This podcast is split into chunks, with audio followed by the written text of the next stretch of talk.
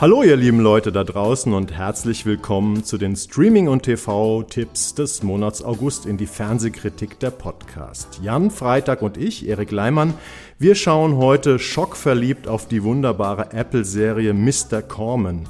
Doch was ist eigentlich so gut daran? Das ist gar nicht so leicht zu ergründen, finde ich. Danach folgt unser Paranoia-Blog mit dem Netflix-Film Beckett und der Arte-Serie Die Schläfer. Zwei ambitionierte Formate, in denen Menschen auf sehr unterschiedliche Art verfolgt werden. Wer Zauber und Wirkung von Popmusik mal anders verstehen lernen will, sollte Mark Ronsons ungewöhnliche Musik-Doku, Doku, es ist eine Doku, Watch the Sound with Mark Ronson auf dem Zettel haben. Und am Ende fragen wir uns dann noch, was fasziniert die Leute eigentlich so sehr am Genre True Crime? Wir tun dies auf Jans Wunsch hin am Beispiel der Sky-Produktion Schwarze Schatten über den deutschen Massenmörder Nils Högel. Herzlich willkommen, Jan. Hallo, Erik. Durchgeimpfte Grüße hier aus meiner Sprecherkabine. Prima. Und äh, wir legen los mit Mr. Corman. Normalerweise unterhalten wir uns ja, ähm, um den Spannungspegel hochzuhalten, nicht darüber, wie wir ein Format fanden, aber bei Mr. Corman, ähm, deswegen auch schon meine, mein kleiner Hinweis in der Anmoderation, äh, haben wir uns beide schon geoutet, dass wir es ziemlich gut fanden. Ähm, ja, Jan, erzähl doch mal was über Mr. Corman. Was, worum geht's da? Wo läuft das? Das läuft bei Apple Plus ab äh, heute, glaube ich. Ne? Ist heute der 6.8. Genau, 6.8. Genau, sind zehn Teile, so unterschiedlicher Länge, so zwischen äh, so Anfang 20 und Ende 30 Minuten, glaube ich, die von einem Lehrer handeln namens Mr. Corman, also Josh Corman, der ein verhinderter Musiker ist. Also es wird nicht so ganz klar in den Teilen, die ich bislang gesehen habe, ob er tatsächlich äh, das Zeug zum großen Star gehabt hätte, aber er, ist, er hat einen großen Musikraum in seiner Wohnung, wo irrsinnig viel Zeugs rumsteht und er ist offenbar ein sehr talentierter Musiker gewesen, der sich jetzt mehr oder weniger durchschlägt als äh, Lehrer einer fünften Klasse an einer amerikanischen Highschool. Ähm, und es wird von Anfang an klar, dass er in diesem Leben extrem unglücklich ist. Also seine, seine Schüler und Schülerinnen geben ihm von, von Anfang an sehr viel Saures, er kommt nicht so richtig mit denen klar. Sein Leben ist irrsinnig langweilig. Seine Frau hat ihn gerade verlassen oder seine Freundin, ich weiß gar nicht, ob die verheiratet seine waren. Freundin, ja. Seine Freundin, die Musik gemacht hat. Jetzt wohnt er mit seinem äh, besten Freund zusammen, mit dem er aber auch ein komisches Verhältnis hat. Das ist nicht so richtig, äh, ist nicht so richtig so ein dickes Freundschaftsverhältnis. Und er äh, lebt so ein bisschen in, sein, in seine leicht verpatzte Gegenwart hinein und arbeitet dann nach relativ kurzer Zeit so etwas heraus wie Panikattacken. Also er beginnt an seinem, äh, an seinem Alltagsleben richtig zu leiden, was äh, sich in den nächsten Folgen halt fortsetzt. Also es steigert sich, er fängt, fängt an, diese, äh, diese, diese Panikattacken, diese Depression, alles, was damit so zusammenhängt, zu akzeptieren, was ja schon mal ungewöhnlich ist, äh, begibt sich in Therapie und wir begleiten diesen, äh, diesen Josh Corman, der hier Mr. Corman heißt, um das ein bisschen zu abstrahieren dabei, äh, wie er versucht, sein Leben in den Griff zu bekommen und wie schwer das aber auch ist, das Leben äh, in, in einer Gesellschaft in den Griff zu bekommen, die so extrem auf Leistung gepolt ist und auf ähm, auf, darauf deine Träume zu erfüllen und bloß an deinen eigenen Zielen nicht zu scheitern. Und das stammt von Joseph Gordon-Levitt, mhm. ein äh, relativ populärer äh, Schauspieler, so ein Hollywood-Schauspieler, der äh, wirklich sehr aktiv ist, sehr viel macht und hier hat aber, glaube ich, das erste Mal tatsächlich so eine große Serienrolle unter eigener Regie. Äh, auch nach eigenem Drehbuch. Also das ist alles von diesem äh, Joseph Gordon-Levitt gemacht, inklusive einiger Gimmicks, die ich wahnsinnig spannend finde, nämlich dass äh, zum Beispiel diese Folgen einsteigen und aussteigen äh, in, in so einer so einer fast schon dadaistischen Über Übersteigerung äh, der, der Realität. Das mündet da manchmal in so etwas wie Musical-Sequenzen. Er singt dann äh, quasi in die Kamera wie, wie sein Leben gerade läuft und das ist alles, es ist so ein, so ein Mischmasch aus, aus, aus so einer Groteske, einem melodramatischen Porträt eines, eines All-American Losers mit Panikattacken, aber auch einer guten Gesellschaftsstudie darüber, wie sich solche Menschen halt versuchen, in einer Leistungsgesellschaft wie der amerikanischen zurechtzufinden. Und es wird, das hast du jetzt völlig unterschlagen, aber als Komödie verkauft, ne? Also die neue Apple TV Plus Komödie Mr. Corman heißt es überall. Und, ähm, also ich habe nicht gelacht an keiner Stelle, ja. aber man, man hat manchmal schon so eine gewisse Leichtigkeit. Also ich, ich gucke mich ja nicht an, ich habe keinen Spiegel vor der Nase, von daher weiß ich nicht, was meine Mimik macht, aber ich könnte mir vorstellen, dass da manchmal so ein Lächeln drüber huscht in seiner in seiner in der ganzen Dramatik dieser dieser Charakterzeichnung. Also ich es gibt ja diesen etwas bekloppten Begriff Dramedy, ähm, wo halt Drama und Comedy zusammenkommen. Ich finde schon, das passt da ganz gut. Ähm, ich kenne den ähm, Joseph äh, Jordan Levitt eigentlich schon seit seinem, ja, für mich war es der erste Film, ich glaube, es war nicht sein erster, aber es war so eine Art Durchbruch. Das war diese wunderschöne ähm, Rom-Com ähm, 500 Days of Summer mit Zoe Deschanel. Ich weiß nicht, ob du die damals gesehen hast. Nee. Äh, so eine Liebesgeschichte, die auch irgendwie, ist schon so lange her, irgendwie rückwärts erzählt wird oder ähm, es war jedenfalls, es ist ein Film, den man, den man sehr empfehlen kann, aber ähm, Joseph Gordon-Levitt, mittlerweile 40 Jahre alt, hier Showrunner, Autor und Hauptdarsteller, ähm, den kennt man eben auch als Schauspieler aus Filmen wie The Dark Knight Rises, da hat er John Blake gespielt oder er hat den Edward Snowden in, in Oliver Stones Snowden gespielt. Also es ist schon ein Schauspieler, der so richtig eigentlich in Hollywood auch unterwegs ist, hat so ein lustiges Knautschgesicht, wo mhm. man nicht so genau weiß, ist der Typ eigentlich jetzt klassischer, gut aussehender Leading Actor oder, oder ist er irgendwie ein skurriler Typ? Naja, er hat hier so ein, so, ein, so, ein, so ein Gesicht, durch das man so durchblicken kann. Also ja, wirklich so ein, so ein, so ein fantastischer Schauspieler.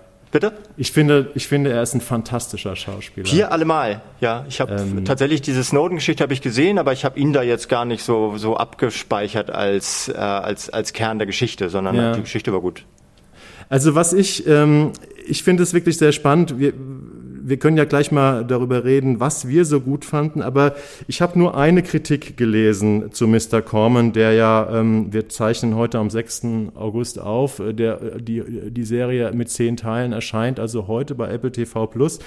Und ähm, in der neuen TV-Spielfilm gibt es den berühmten Daumen zur Seite. Also sprich, die Kollegen oder der Kollege oder die Kollegin war nicht komplett begeistert. Und dann die Kurzeinschätzung, Achtung, anstrengende Psychostudie mit tollen Fantasy-Momenten. Das klingt für mich so, als hätte man noch irgendwas Positives gesucht und dann wahrscheinlich die Fantasy-Momente, also diese Visionen, die er hat, ähm, sag mal, ja, das war ja noch ganz gut, aber der Rest ist einfach nur anstrengend. Kannst du das nachvollziehen, Jan, äh, dass man die Serie irgendwie nervig oder anstrengend findet? Weil ich finde sie, je mehr man guckt, desto süchtiger wird man danach und man möchte eigentlich immer weiter schauen, was in diesem Leben von Mr. Corman passiert. Also ich, ich befürchte ja jetzt mal, dass die äh, Redakteure oder Redakteurinnen, die das geschrieben haben, bei der TV-Spiel für eine andere Serie geguckt haben. Das kann ja auch mal passieren. Ich finde sie weder anstrengend, im Gegenteil, ich finde sie unglaublich ruhig in ihrer, in ihrer Charakterzeichnung, in ihrer Gesellschaftsstudienzeichnung. Ich finde, äh, was auch einfach durch ihn äh, lebt, diese, diese Tatsache, dass er mit so, mit so einem Lächeln durch, durch die Katastrophe wandert. Er hat auch immer dieses, diese, diese Momente, wo er gefragt wird, ist alles okay mit dir? Und er sagt dann immer, lächeln, mir geht's gut, aber in Wirklichkeit geht, äh, geht bei ihm alles schief gerade. Und er ist ein, äh, er ist ein mentales Chaos. Und trotzdem hält er immer, sie versucht immer diese Fassade aufrechtzuerhalten. Und ich finde, ja. das ist in einer unfassbaren Ruhe dargestellt und im Gegenteil überhaupt nicht hektisch. Und äh, spiegelt, glaube ich, auch genau das wieder, was diese Serie zum Ausdruck bringen will. Also was er nach eigenem Drehbuch zum Ausdruck bringen will. Nämlich dieser, ähm, dieser Anspruch an den Menschen in einer Gesellschaft, die sich ständig selbst wiederholt, äh, ständig selbst überholt, trotzdem ähm, zu versuchen, so ein gleichmäßiges Tempo zu halten. Und das, ich, ich finde, das spielt da mit, äh, mit, mit so viel Liebe zu dieser Figur und auch mit so viel, so viel Empathie für seine, für seine Macken und für seine, für seine Abgründe, dass das überhaupt nicht, überhaupt nicht anstrengend ist. Und was es, also wirklich mal gar nicht ist, ist irgendwie, war das, was haben Sie geschrieben, Fantasy oder sowas? Ähm, anstrengende Psychostudie mit tollen Fantasy-Momenten. Das ist nix Fantasy. Also es ist halt tatsächlich so, der spielt ein bisschen mit dem Faktor Musik, weil ja der, weil Mr. Corman eben auch einfach Musiker ist, ja. der, der sich danach zurücksehen und auch wieder anfängt äh, zu musizieren. Ähm, allerdings nicht mehr mit diesem Anspruch wie vorher, wahrscheinlich seinen, seinen Lebensunterhalt damit zu bestreiten und ein Riesenstar zu werden, sondern, sondern er, er liefert sich sozusagen in seiner kleinen Musikkammer den Soundtrack zu seiner eigenen Serie, zu seiner eigenen Charakterentwicklung. Genau. Und das wird manchmal so ein bisschen überplustert, also indem er dann auch mit seiner Mutter irgendwie Duette singt und so und dabei in die Kamera guckt. Das ist nicht, es ist natürlich ein bisschen drüber, aber es ist ungefähr das Gegenteil von Fantasy, weil es extrem in der Realität verhaftet bleibt. Ja, ich glaube, wenn man das liest, denkt man auch, es wäre eine dieser überdrehten, grellen Serien, mit denen ich auch oft meine Probleme habe. Nix ähm, da. Nee. Ist es aber überhaupt nicht. Es ist eigentlich eine sehr bodenständige Serie, die den Charakter oder die Charaktere sehr ernst nimmt. Das ist eine Serie, in der sehr viel geredet wird. Ähm, er mit seinen Freunden, mit seiner Mutter, mit seinem Kumpel, mit seiner, es gibt eine Folge, die widmet sich nur ähm, der Wiederbegegnung zwischen ihm und seiner Ex-Freundin, der sechsten. Und diese Serie, was ich auch an der fantastisch finde, ist, sie versteht es immer wieder zu überraschen. Also immer dann, wenn man denkt, aha, ich weiß jetzt, wo der Hase langläuft, keine Ahnung, in der zweiten Folge ist es, glaube ich, da begibt er sich in Therapie, dann denkt man, das wird jetzt eine Therapieserie, aber das war es dann eigentlich schon. Dann kommt, ich glaube, es ist die vierte Folge, die heißt Mr. Morales, das ist sein Freund und Mitbewohner, die wird dann einfach komplett mal aus der Perspektive von dem Mitbewohner erzählt, äh, wo dann der Mr. Corman eigentlich, glaube ich, nur ganz kurz auftaucht und einfach mal dann dessen Leben als Gegenentwurf äh, zu dem von Mr. Corman dargestellt wird, weil der hat eigentlich auch ein total hartes Leben äh, als Paketbote und geschiedener Vater von einer total nervigen, pubertierenden Tochter. Aber der ist halt ähm, ganz anders drauf. Der nimmt die Sachen, die schweren Sachen positiv. Im Gegensatz zu Mr. Corman, der eben so der klassische Krübler ist. Und ähm, allein solche, solche Seitensprünge in der Serie habe ich eigentlich schon lange nicht mehr gesehen. Mhm. Also man kann praktisch mit jeder neuen Folge äh, davon ausgehen, komplett überrascht zu werden, weil was ganz anderes passiert oder eine ganz andere Ästhetik angewendet wird, als man es ja bis jetzt so dachte, dass es, wie es laufen würde.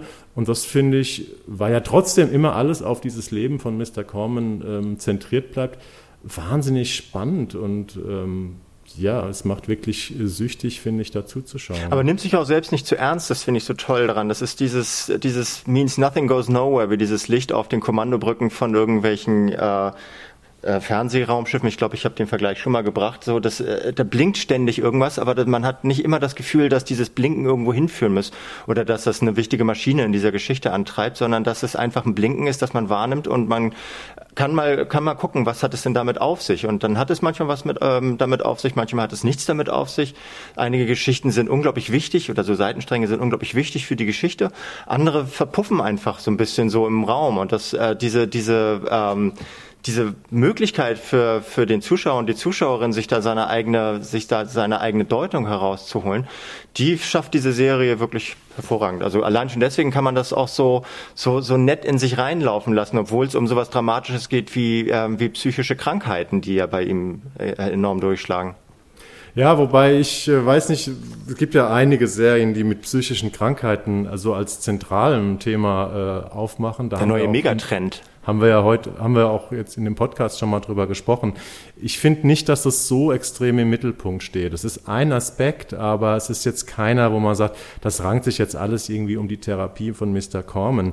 Ich finde, es ist eine Serie, die hervorragend geschrieben ist, ähm, also die Dialoge und ähm, ja, das ist jetzt so eine Mischung aus Mumblecore, also so eine, so eine, dass man denkt, so, das ist so der Realität direkt abgeguckt, aber dann auch irgendwie ziemlich kunstvoll getrechselt. Es ist eine Serie, die schon auch, wo sehr viel ähm, ja, scharfer Verstand drinsteckt. Das liegt auch eben an der Figur Mr. Corman. Mich hat äh, die Figur ja so ein bisschen an Mr. Äh, an, ich sage auch schon Mr. an Greenberg, den Film Greenberg von Noah Baumbach mit Ben Stiller erinnert. Kennst du den vielleicht? Äh, ich weiß, dass es den gibt, aber gesehen Ja, das ist, ich finde das ja so einer meiner Lieblingsfilme, auch wenn der im Övre von Noah Baumbach immer so ein bisschen als naja, nicht so einer seiner stärksten äh, gesehen wird. Ähm, Mr. Greenberg ist eben auch so ein, äh, Mr. Greenberg, Greenberg, also Ben Stiller ist eben auch so ein Stresser. Ein Mensch, der sich ständig beschwert und alles hinterfragt und äh, ständig Beschwerdebriefe irgendwo hinschreibt ähm, an Dinge, die man sowieso nicht ändern kann. Und so ein bisschen so ein Charakter ist eben auch der Mr. Corman, finde ich. Ne? Also der sich bei, mit irgendwelchen Empfangsdamen in sinnlose Diskussionen verhakt, mhm. wie man jetzt in ein Gebäude reinkommt und was man da machen muss und so. Das hat auch, es hat auch so einen bitteren Witz, finde ich irgendwie. Ne? Also er ist so eine, wirklich eine tragikomische Figur, ähm, die man aber auch irgendwie total mag, finde ich. Irgendwie. Ich mochte ihn. Ich mag Mr. Corman. Also Mr. Corman ist unsere Empfehlung. Ähm, für diesen Monat. Ähm, haben wir schon gesagt, ne? zehn Teile, äh, so ja, 30 Minuten roundabout.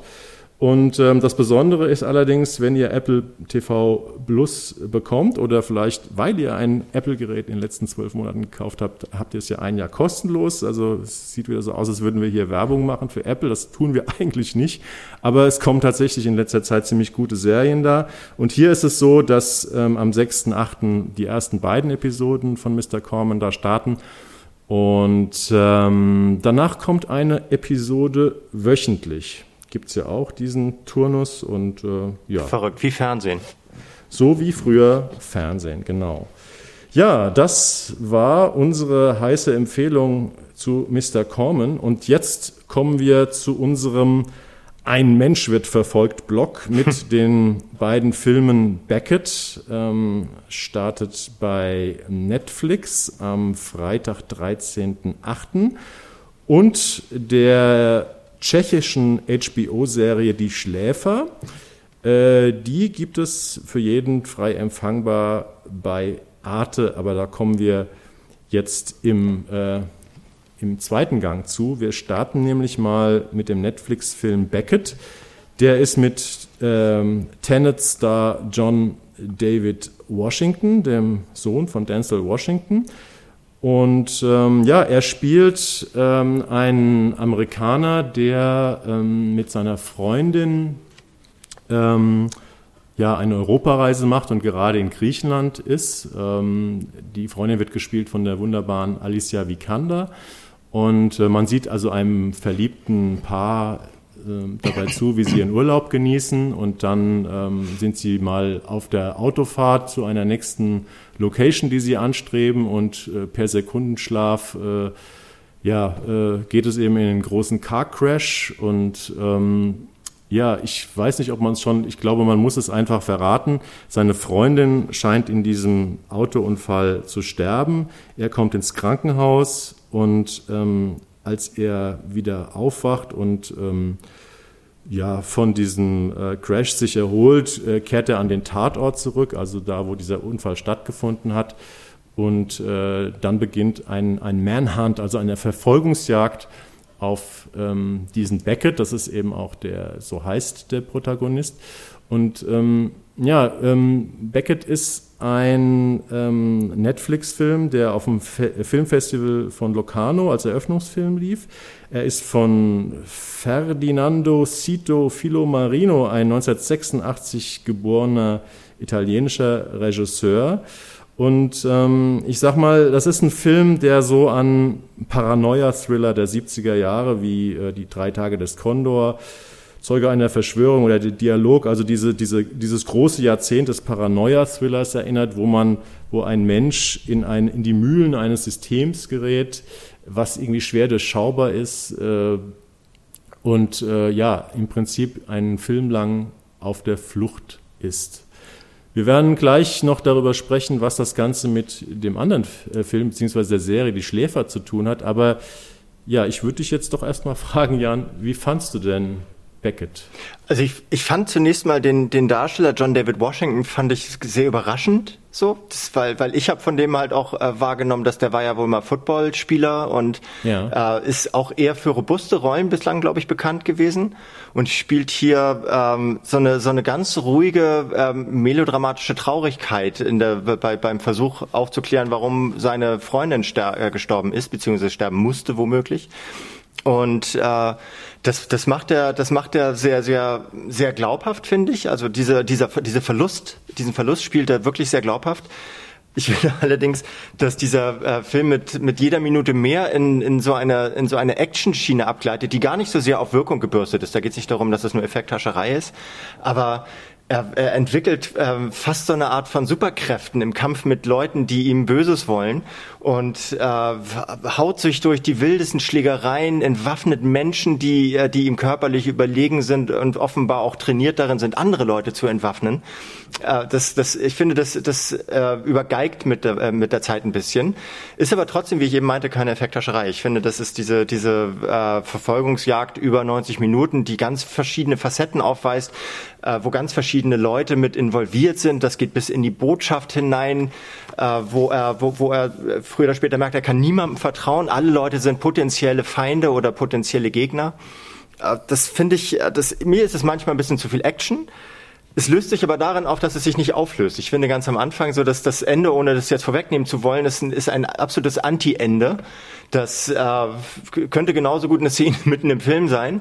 Und dadurch, finde ich, verliert es ein bisschen diese, äh, diese Berechenbarkeit des klassischen Action-Blockbusters, die immer auf, ein, auf eine Weltrettung oder auf eine Lösung aller Probleme hinsteuert. Und deswegen ist es ein Actionfilm, der gar nicht so sehr, gar nicht so sehr Action, Action, Action-Thriller äh, Abgründe aufweist. Deswegen fand ich den ganz gut und ich finde es gut, dass er nur 90 Minuten lang war und er ist keine 90 Serie. Minuten lang. Bitte? Ja, genau. er Also ist, er ist glaube ich, 117 oder 114 Minuten lang. Ist er so also lang? es geht schon Richtung zumindest ein, dreiviertel Stunde. nein, du lügst. Ich, ich dachte, das war. vielleicht war er so kurzweilig, dass du ihn irgendwie. Es war erst, äh, jetzt, ich habe mich jetzt eben gerade, ich bin offenbar doch actionaffin. Ja. Ähm, ich finde ja, ich würde ja die, die Referenzen äh, fast noch ein bisschen niedriger ansetzen, also von den, äh, von, von der, oder äh, früher ansetzen von den Zeitaltern her, weil eigentlich erinnert er mich eher so an so einen Film wie ähm, Der unsichtbare Dritte mit Cary Grant. Ja. Nur, dass er darin halt so eine Art äh, Bruce Willis spielt in Die Hard. Also er wird auch mit, kriegt, glaube ich, mit jeder Action-Szene kriegt er eine Wunde mehr. ja, das hat mich auch daran erinnert, an Bruce Willis. Also aber noch viel dramatischer. Also der hat so viele, so viele ähm, glatte Durchschüsse, glaube ich, später im Leib, dass äh, Normalsterbliche eigentlich daran längst äh, auf der Intensivstation leben müssten, äh, liegen müssten. Aber auch das ist irgendwie okay. Also es ist halt, das ist Action-Genre, da kann sowas passieren. Da äh, entwickeln die Leute durch Adrenalinausschüttung auch mal besondere Fähigkeiten und Skills. Aber äh, es ist eigentlich nicht, nicht gerade mein klassisches Genre, aber ich bin dadurch echt gut unterhalten worden. Es ist, ich finde es, in, du, du bürstest es jetzt ein bisschen sehr, finde ich, äh, auf das Action-Genre, weil ähm, ich glaube, dass der Film von seiner Ambition her eigentlich ähm, zwar mit Action-Elementen arbeitet, aber eigentlich was anderes will. Du hast ja schon äh, Alfred Hitchcock erwähnt, also diese ganzen Paranoia-Thriller der 70er. Ähm, die haben natürlich einen Vorläufer. Ne? Also du hast schon der unsichtbare Dritte erwähnt. Äh, es gibt, Hitchcock hat ja noch mehr Filme gemacht, die in die Richtung gehen. Der Mann, der zu viel wusste oder North by Northwest. Äh, praktisch dieser Topos, dass ein Durchschnittsamerikaner unversehens in undurchsichtige Verschwörungs- oder Politintrigen gerät. Ja, ga- ganz, also, ganz kurze Unterbrechung. Ist North by Northwest nicht der unsichtbare Dritte? ah ja, Ich kann, also ich fand ja auch Genau. mal der typische deutsche, Ja, ja. typische deutsche äh, Titelverquakung. So, Gut, aber ich glaube, wir haben jetzt nicht schnell gegoogelt. Wenn wir jetzt Bullshit geredet haben, dann habt ihr uns damit überführt, aber äh, du magst recht haben. Genau. egal. Ich wollte jetzt auch nicht klug scheißen. Aber äh, fest steht, dass natürlich Hitchcock für diese ganzen äh, Paranoia-Thriller, Regisseure der 70er, also Coppola und so weiter, das ist natürlich wie für viele Regisseure ein großes Vorbild gewesen. Ich glaube auch dieser noch recht junge Italiener, der den Film gemacht hat, ähm, Beckett, äh, der ist auf jeden Fall äh, davon inspiriert. Ich habe auch extra nochmal ins Filmlexikon geguckt, Paranoia-Thriller der 70er, da steht ein Metagenre, das meist als Thriller mit fantastischen Elementen Ohnmachtsgefühle des Individuums in der modernen Welt wie soziale und politische Krisen und Bedrohungsszenarien in Form umfassender Verschwörungen und globaler gut-böse Konfrontationen dramatisiert, oft geprägt von einer klaustrophobisch-expressionistischen Verfremdungsästhetik. Ne? Und ähm, das ist das sehe ich in dem Film eigentlich mehr so als Idee, als jetzt den klassischen Actionfilm mit so einem Typen, der immer, immer tollere Sachen vollbringt, so äh, wie Die Hard. Aber ich finde trotzdem, dass das zwar von der Idee toll ist, aber vom Drehbuch her nicht wirklich gut aufgeht. Ne? Es wird so ein bisschen beliebig auf, auf Dauer, oder? Ja, und ich, es geht auch, also wo du jetzt die Politik angesprochen hast, also diese Paranoia, die daraus entsteht, dass sich jemand in einem politischen Umfeld bewegt, das äh, extremes, radikal in einer Diktatur oder sowas stattfindet. Hier ähm, geht es darum, dass die, dass die politischen Verhältnisse in Griechenland eskalieren, gerade zwischen Linksradikalen und Rechtsradikalen. Und ist da auch, also da gibt's ja diese goldene Morgenröte und dann gibt es diese, ähm, so, so eine, also die, die rechtsextreme Partei in Griechenland, die da jetzt nicht namentlich genannt wird, aber die ja irgendwie damit gemeint sein dürfte. Und dann gibt es äh, so eine große, so, so eine große links, linksautonome Szene, die dagegen vorgeht. Und irgendwie spielt sich das alles in diesem, äh, in, in, in, an dieser Grenze zwischen diesen beiden Extremen ab. Es wird aber nie so ganz klar, wer jetzt eigentlich wo was macht und wer wirklich für was verantwortlich ist. das ist, das ist so dieser, dieser Kontext, den du jetzt gerade erwähnt hast, so, wo die Paranoia durchaus seine, seine Berechtigung hat, weil da passieren gerade Dinge, die schwer berechenbar sind. Und die aber ja, wenn, wenn das jetzt nicht zu schnell, wenn ich nicht zu schnell jetzt schon zu den Schläfern äh, rüberhopse, ähm, die da ja sozusagen ihren, ihren Ursprung, ihren F äh, Film, filmhistorischen Ursprung haben, weil das äh, in der Tschechoslowakei vor dem, äh, vor dem Fall der Mauer spielt. Zum Schläfern kommen wir gleich. Ja. Zwei Gedanken habe ich noch ähm, zu, ähm, zu Beckett. Ähm, du hast recht. Äh, es, das hat mich auch gestört, dass dann manchmal dachte ich, jetzt biegt der Film ab und will dieses unklare Paranoia-Ding, weil diese Paranoia-Thriller leben ja immer davon, dass alles irgendwie nicht ganz klar ist und undurchsichtig bleibt und mysteriös. Ähm, manchmal versucht der Film dann so abzubiegen in so eine Erklärbär- Ecke, dass man jetzt irgendwelche politischen Intrigen durchschauen, zu mhm. durchschauen scheint. Äh, also wir lassen es mal offen, ob das dann am Ende so aufgeht oder nicht. Was ich finde, eine Sache noch, die mir wirklich, oder zwei Sachen, die mir an Beckett gut gefallen haben, dieses Griechenland ähm, ist toll gefilmt. Äh, es ist nämlich nicht so dieses typische Griechenland, so mit Sonne und Strand und so, sondern es ist eher ein winterliches Griechenland, was irgendwie an der Grenze zu Albanien in den Bergen spielt. Sie sind zwar am Anfang, sind sie in der, ist er mit seiner Freundin in Delphi, in dieser antiken Ausgrabungsstätte, aber insgesamt hat es relativ wenig so touristische Spots, äh, geht auf jeden Fall nicht so auf diese schöne Bilder aus tollen europäischen Urlaubsregionen, ähm, sondern hat so einen relativ harten, naturalistischen Look. Das gefällt mir. Und dann äh, letzte positive Bemerkung noch zu Beckett. Äh, die Musik ist von Ryuichi Sakamoto, dem großartigen, ja, avantgardistischen Komponisten und, und, und ähm, ja auch Filmkomponisten, kennt man von The Revenant, Himmel über der Wüste oder Der letzte Kaiser. Ein Typ, der sehr experimentell arbeitet, also mit elektronischer Verfremdung und Orchester gemischt und so. Und ich finde, das ist dann nochmal so eine Stärke von dem Film, dass die Musik versucht, den Film so ein bisschen in die entrücktere oder, oder Paranoia, Parano, Paranoia-Ecke noch mehr reinzustellen. Also da sind viele gute Ideen drin in dem, in dem Film. Ähm, wenn man Bock hat aufs Paranoia-Genre, finde ich, sollte man auf jeden Fall auch mal reinschauen. Bock hat aufs Paranoia-Genre, ist eine ganz starke ja, Formulierung. ich finde, man kann Bock aufs Paranoia-Genre haben. Aber letztendlich geht es nicht so komplett auf, trotz Filmfestival von Locarno. Und ähm, genau, und wir bleiben beim Paranoia-Genre mit der ähm, HBO beziehungsweise in Deutschland bei Arte zu sehen Serie Die Schläfer aus Tschechien. Und Jan erzählt euch jetzt mal, äh, wovon diese Serie erzählt. Ja, das ist witzig, weil du jetzt eben nochmal auf die Musik angesprochen hast. Die spielt auch eine ganz große Rolle, finde ich, in dieser Serie. Die Schläfer stammt von, jetzt kann ich ein paar äh, tschechische Namen droppen, die wahrscheinlich viele Leute nicht kennen von Ivan Zacharias und, klingt jetzt nicht so tschechisch, Alice Nellis oder Alice Nellis oder weiß ich nicht genau. Äh, Buch André Gabriel, das ist eine äh, Geschichte, sechs Folgen, über eine Geigerin, die mit einem Wissenschaftler zusammen in England lebt und dort offenbar ins Exil gegangen ist, äh, zwölf Jahre zuvor. Das spielt im Jahr 1989, äh, ungefähr zu der Zeit, als in der Prager Botschaft die DDR-Flüchtlinge, glaube ich, gerade festhängen. Das kommt genau, das sehen Sie noch im Fernsehen. Also es sind Tschechen, die in London im Exil leben, genau. die beiden. Und äh, dann fragt der äh, Mann, der heißt Viktor, fragt seine Frau, ob sie jetzt, wo halt gerade diese, die Frau heißt, ähm, heißt Maria, jetzt, wo sich gerade die Situation äh, so verändert, wo halt der, äh, der Frühling anbricht und der Ostblock zusammenzubrechen droht, ähm, ob sie nicht wieder zu, äh, zurückfahren können in ihre Prager. Nee, er, äh, gar nicht wahr. Nein, nein, sie fragt ihn, ob sie nicht wieder zurückfahren können, äh, jetzt, wo es sich da langsam ein bisschen entspannt und er will das zuerst nicht, kriegt dann aber Post von, äh, von einer Alexandra, dass er unbedingt zurückkommen muss und dann fahren sie doch. Und äh, von diesem Moment an äh, befinden sie sich halt in diesem Land im Umbruch und es gibt immer wieder Rückblenden das Jahr 1977, als sie äh, aus dem Land geflohen sind. Damals äh, gab es so diese diese Václav Havel äh, Charter 77, wo sich Intellektuelle jeder Art aufgelehnt hatten gegen das damalige äh, Regime. Und in diesen Wirren sind sie damals geflohen und jetzt äh, kommen sie also an in diesem Prag, das wiederum im Aufbruch, äh, Aufbruch befindlich ist. Sie bauen relativ schnell einen Unfall, wieder so eine Unfallgeschichte. Hm.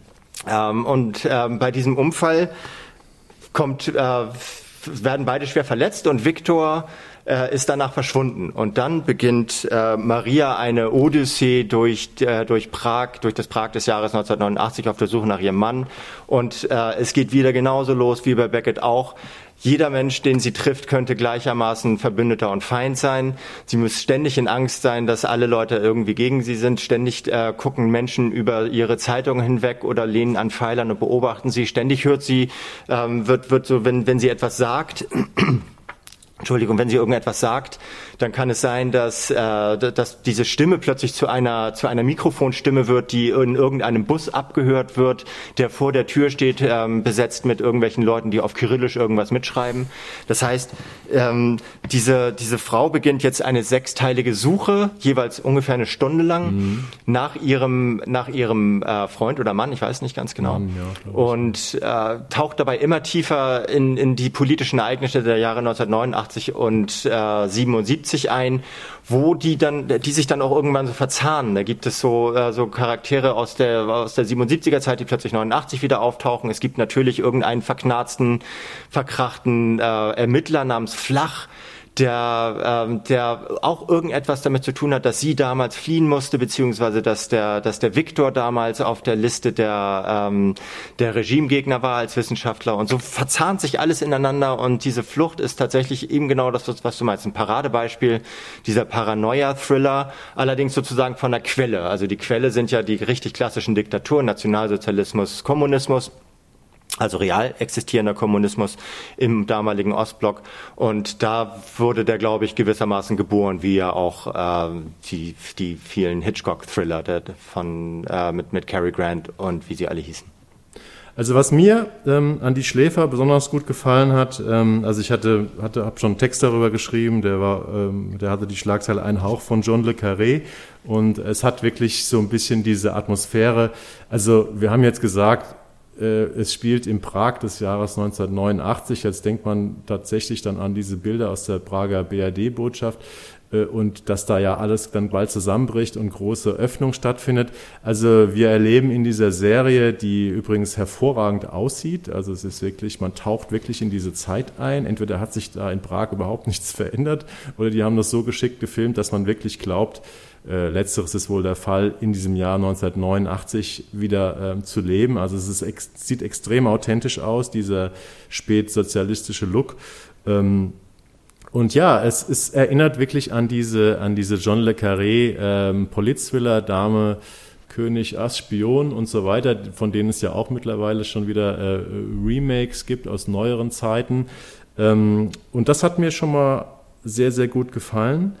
Ähm, was ich, wo ich mir jetzt nicht so sicher war, wie, ähm, wie gut die Charaktere so auf Dauer, es gibt nämlich ein ganzes Ensemble von Charakteren, es gibt diese, ich glaube, sie heißt nicht Maria, sondern Marie. also, Ist es so? Ähm, ja, ich habe mir es so aufgeschrieben und so rausgehört. Übrigens gespielt von Tatjana Paulhovova, hoffe ich, dass ich das Paulhova. Bitte? Ich habe mir Pauhover aufgeschrieben, kann aber auch Hover Ja, Pauhover. Okay. Pauhover. Wie auch immer, wir können alle kein Tschechisch und ähm, ja, wohl ein großer Star äh, in ihrem Land und sie macht das auch sehr gut. Ähm, und es gibt noch ein ganzes Ensemble von anderen Figuren. Äh, ihre Schwester, äh, die Ermittler, äh, die tschechischen Ermittler, also gibt es einen älteren Typen, äh, einen jüngeren Typen dann so diffuse Gestalten, äh, Bösewichte, wo man nicht so genau weiß, äh, was spielen die da äh, in diesem ganzen Paranoia, Verschwörungsspionage-Ding für eine Rolle. Was ich mir auf Dauer, wo ich mir nicht so ganz sicher war, neben diesem großartigen Look und dieser ja, subtil spannenden Geschichte, ähm, ob die Charaktere alle so wirklich richtig gut auserzählt und ausgeformt werden. Es gibt Szenen, da äh, passiert das so und das ist dann immer das, wo mich die Serie auch kriegt. Und dann denke ich wieder, ist es mir manchmal zu etwas zu schemenhaft charakterlich. Ähm, hab, hab ich obwohl die tierisch viel Zeit haben mit sechs Stunden, ne? Ja. sechs mal eine Stunde. Die Sorge habe ich bislang nicht. Ich habe jetzt äh, vier Teile gesehen davon. Und ich finde, das sind, es sind, es sind äh, relativ typische Charaktere, also von diesen, äh, dieser, dieser Stasi-Leutnant, äh, den ich angesprochen habe, dieser Flach, das ist eine, eine Figur, die hat es schon oft gegeben. Der ist halt wirklich, der ist extrem vercastet vom Gesicht, der ist auch vercastet von seinem, von seinem moralischen Kompass her. Ist aber auch nie ganz klar, ob er nicht in äh, bestimmten äh, Sequenzen dieser Geschichte auch Opfer sein könnte. Das, äh, das, das ist durchaus denkbar. Was ich toll finde, ähm, auch an der Atmosphäre, die du angesprochen hast, ist, dass die äh, praktisch gar nicht mit Kulisse oder, oder Kostüm arbeiten, sondern, äh, sondern diese bedrückende Atmosphäre einer, eines Landes äh, wie der Tschechoslowakei im Jahr 1989, die noch nicht so weit ist, wie damals Ungarn zum Beispiel bereits war, oder 77, ähm, wo es anders als in der DDR oder, äh, oder in anderen Ostblockstaaten ja eigentlich einen relativ so, einen, so, einen, so einen neuen Wind der, äh, der Liberalität gab, der 68 nie ganz erstickt wurde. Diese, diese bedrückende Atmosphäre wird extrem mit Licht äh, inszeniert und weniger damit, dass sie irgendwie tolle, tolle Requisiten aus der Zeit irgendwo hinstellen. Und äh, durch die Musik, die, wo ich jetzt nicht weiß, wer die komponiert hat, beziehungsweise dafür, wer dafür verantwortlich ist, aber die schafft es auch ganz toll, manchmal einfach nur Gefühle durch, durch bestimmte Töne, also durch einzelne Töne und Tonsequenzen zu, ähm, zu, zu, zu, zu Klang zu bringen sozusagen. Es ist kein, es ist, ist kein Lied-Soundtrack, äh, Soundtrack, sondern es ist tatsächlich ein Geräusch-Soundtrack mhm. äh, mit so einer Grundmelodie, der über allem liegt, ohne aufdringlich zu sein.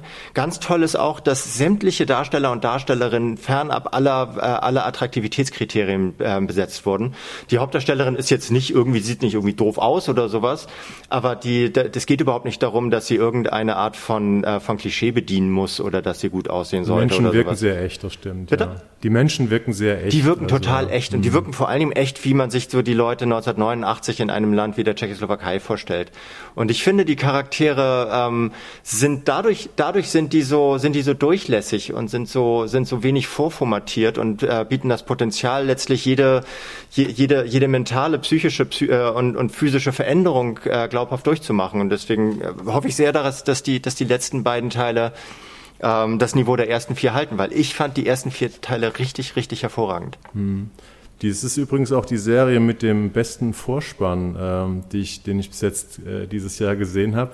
Äh, da erschließt sich nämlich dann auch ähm, wenigstens zum Teil der Name ähm, der Serie Die Schläfer. Man sieht nämlich in dem ganz tollen Vorspann, der mit so einem tschechischen so äh, Cool Jazz unterlegt ist, die ganzen Protagonisten beim Schlafen. Also äh, ob das jetzt im Bett ist oder bei, auf dem Schreibtisch oder im Stuhl eingeschlafen, man, man, äh, die Kamera gleitet praktisch so ganz langsam über schlafende Charaktere. Finde ich eine ganz tolle Idee.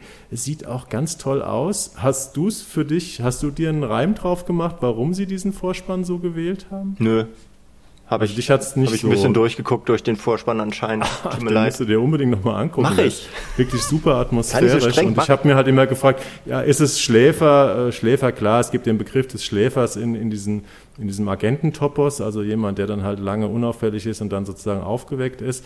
Aber äh, ich weiß gar nicht, so sehr geht's darum, für mich vordergründig gar nicht in der Serie. Naja, doch, es geht, in, es geht schon in, in gewisser Weise ähm, dabei um den Viktor, der, ja. ähm, der offenbar eine große Nummer war in diesem, in diesem Ost-West-Konflikt damals. Man und fragt sich, ist ihr Mann mehr als er vorgab. Genau, sein, also ne? es geht aber ganz früh los durch diesen, durch diesen Brief, den er vor der Postkarte, die er von dieser Alexandra bekommt, die sich dann als seine Ex herausstellt, mit der er noch kurz bevor er seine, ähm, seine Frau, also die Maria oder Marie, Marie. Ähm, geheiratet hat oder mit der zusammengekommen ist und mit der zusammen geflohen ist. Kurz vorher war er noch mit der zusammen, sie weiß aber nichts von ihr. Also es sind gleich von Anfang an sind da so ein paar dubiose Facetten in seinem Leben, ja. die sich dann mal mehr, mal weniger auflösen.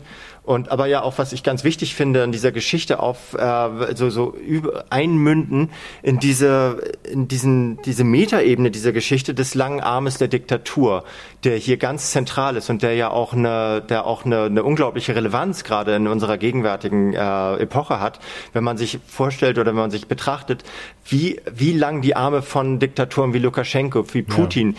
wie Kim Jong-un und so weiter sind, die mittlerweile ihre, ähm, ihre Dissidenten und ihre ihre, Gegner und Gegnerinnen äh, bis, bis weit über die eigenen Landesgrenzen hinaus mit, mit dem Tod bedrohen, also in der Existenz bedrohen. Das äh, klingt hier schon so ein bisschen an. Und wie gesagt, aber an der Quelle der, dieser, dieser ganzen Diktaturgeschichte, nämlich Kommunismus äh, und Faschismus der, äh, des, des frühen 20. Jahrhunderts. Ja. Und das, das finde ich, diese Metaebene finde ich sehr unterhaltsam, finde ich sehr, unterhaltsam ist der falsche, falsche Ausdruck, finde ich sehr originell und interessant. Und ich bin gespannt, ob sich, äh, ob sich das noch ausweitet in den letzten beiden Teilen, die ich mir mhm. unbedingt angucken werde, weil das eine Serie ist, ähm, die ich wirklich durchgucken möchte, was ich beileibe, beileibe nicht mit allen Serien schaffe. Was ich nochmal ganz interessant finde oder fände zum Abschluss unseres Paranoia-Blogs, ist äh, der Vergleich äh, also beide Formate äh, erzählen ja praktisch davon, wie ähm, ein Mensch äh, verfolgt wird. Also mhm. ganz viel Zeit in dieser, äh, in dem Film beziehungsweise der Serie wird ja darauf verwendet, ähm, auf Szenen, wie jemand irgendwo langläuft und immer schaut, ob da nicht jemand steht oder sitzt, der ihn oder sie sozusagen gerade beobachtet, ja. Ähm, was ja so eine eigene Spannung hat. Aber trotzdem sind, werden in den beiden Formaten die beiden Protagonisten sehr unterschiedlich verfolgt. Ne? Also was gefällt dir besser? Ja, mir gefällt aber, ich finde es schwer, die zu vergleichen. Also das ja. ist schwarzer, Scha äh, schwarzer Schatten, Quatsch. Ähm, die Schläfer ist, äh, ist definitiv eher ein Polit-Thriller. Ja. Beckett äh, ist, ist tatsächlich in diesem Paranoia-Spektrum Paranoia. äh, eher ein bisschen ja. auf der persönlicheren Ebene. Die Politik spielt eine Rolle, ist aber keine, ist aber so zentral sie letztlich für den, äh, für, für die, für die Dynamik der Geschichte ist. Äh, ideologisch spielt sie keine besonders große Rolle, so wie ich das wahrnehme. Hier ist es, das ist definitiv ein Polit-Thriller der alten Schule, Kommunismus 1977, 1989 und so weiter. Äh, und dann kann man die auch von der Länge her gar nicht vergleichen. Man kann die beiden Protagonisten so ein bisschen miteinander vergleichen weil die beide in eine, in eine Situation reinpoltern, ähm, mit der sie massiv überfordert sind, wo sie aber trotzdem versuchen, so ihren Rücken gerade zu halten und ihr Ziel zu verfolgen. Aber nichtsdestotrotz war sie ja, Beckett ist einfach, ist ein Typ so und ähm, die Maria oder Marie äh, ist eine Dissidentin, die irgendwann, die irgendwann geflohen ist und wieder zurückkehrt. Das heißt, ihre politische Disposition in diesem System ist klar. Sie weiß, woran sie ist und sie weiß, worauf sie sich einlässt und so. Schwer zu vergleichen, bis auf die Paranoia, aber die ja. trägt beide durch durch jede Minute. Fällt mir gerade noch ein, sie kann sich auch, sie ist auch so ein unauffälliger Typ, ne? Und sie ist ja auch Tschechin und sie kann sich, im, sie arbeitet auch teilweise, glaube ich, auch mal mit Verkleidung oder Tricks. Äh, und ähm, das wird gar nicht nicht in dem Beckett thematisiert, aber eigentlich kann er sich auch unheimlich schlecht verstecken, weil er ist im Prinzip der einzige Schwarze ja. in einem Film. Ja. Äh, das wird interessanterweise nicht thematisiert, aber wenn er irgendwo durch Griechenland läuft und mal wieder auf der Flucht ist oder äh, oder glaubt, dass da wieder äh, die Leute hinter ihm her sind, ist er allein wegen seiner Physiognomie eigentlich sehr auffällig. Das stimmt. Aber ich weiß gar nicht, ob das, ob das eine Ebene sein soll in dem Film. Man kann sie jedenfalls, ähm, sie wird nicht wirklich herausgearbeitet, muss ja auch nicht sein. Ähm, zum Abschluss vielleicht nochmal, die Schläfer ähm, läuft, ähm, ja, Arte fasst ja die Serien immer sehr schön massiv zusammen und zwar laufen drei Teile am 19. August am Stück, äh, Arte 21.45 Uhr und dann eine Woche später, 26. August, die anderen drei Folgen. Aber wir sind ja alle Streamer und ab dem 12. August, aber auch nur bis zum 24. September, kann man alle sechs einstündigen Folgen von Die Schläfer in der Atem Mediathek äh, streamen. Ja, und damit kommen wir zu unserem nächsten Thema. Und das zwar hat gar nichts zu tun mit den Themen vorher. Nee, hat keine Paranoia und ähm, ist auch keine Dramedy. Und zwar äh, sprechen wir über eine Musikdokumentation. Und wer jetzt sagt, ach ja, Musikdokumentation habe ich schon viele gesehen, unter anderem gibt es ungefähr jeden Tag eine auf Arte gerade. Ähm, aber diese Musikdoku leider auch schon wieder auf Apple TV Plus. Ähm, aber wir konnten leider nicht umhin, in diesem Podcast eben zwei äh, Formate von Apple TV Plus zu besprechen. Und zwar ist es die äh, Doku-Reihe Watch the Sound with Mark Ronson die ja seit Freitag, 30. Juli mit äh, sechs etwa halbstündigen Folgen bei dem Streamingdienst bereitsteht. Mark Ronson, äh, für die Leute, die den Namen vielleicht mal gehört haben, aber sonst nicht genau wissen, wer er ist, ist einer der erfolgreichsten Musikproduzenten. Der hat zum Beispiel dieses ganz berühmte Amy Winehouse Album Back to Black äh, damals gemacht, hat mit Lady Gaga, Lily Allen, Queens of the Stone Age, Paul McCartney äh, äh, gearbeitet. Ähm, also ein Typ, der ganz unterschiedliche Genres bedient, ist auch selber Musiker und DJ, ist ein sehr, sehr smarter, gut aussehender Typ, der irgendwie eine sehr spezielle Ausstrahlung hat Darauf können wir gleich nochmal eingehen, weil er ja so ein bisschen Presenter oder Protagonist dieser Reihe ist. Das Besondere an Watch the Sound ist, ähm, dass es eben keine Musikdoku ist über irgendwie einen Stil oder über eine Band oder über einen Musiker, sondern es ist im Prinzip äh, ja ähm, eine technische Musikdoku und zwar erklärt er Popmusik über sechs äh, verschiedene Folgen, in denen ein, ja, ein Produktionsmechanismus oder ein Produktionstool im Mittelpunkt steht. Die Folgen heißen Autotune, Sampling, Reverb, Synthesizers, Drum Machines und Distortion. Und ähm, das sind Effekte, mit denen Produzenten arbeiten. Jetzt könnte man sagen, äh, was interessiert mich das? Ich bin kein Musiker.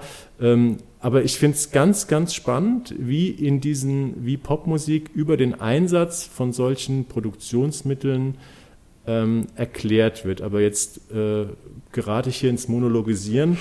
äh, Jan, wie fandst du denn die Doku? Ich, ich fand sie wahnsinnig spannend. Ich muss mal ganz kurz aufklären für Leute, die es nicht kennen, weil man es nicht kennen muss. Reverb ist äh, letztlich, glaube ich, Hall. Hall, ja. Also äh, Hall, der vor allem auf die Stimme gelegt wird. Distortion ist der gute alte Gitar äh, der gute alte Gitarrenverzerrer, nicht der Verstärker. Also das ähm, irgendwann in den 70er Jahren modern geworden ist.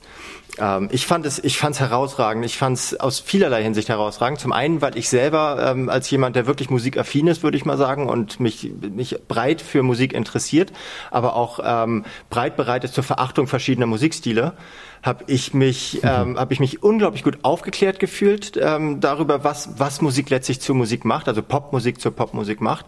Ich habe mich unglaublich gut entertained gefühlt, weil äh, weil das natürlich, weil es eine Musikdoku ist, auch unglaublich viel Musik gibt.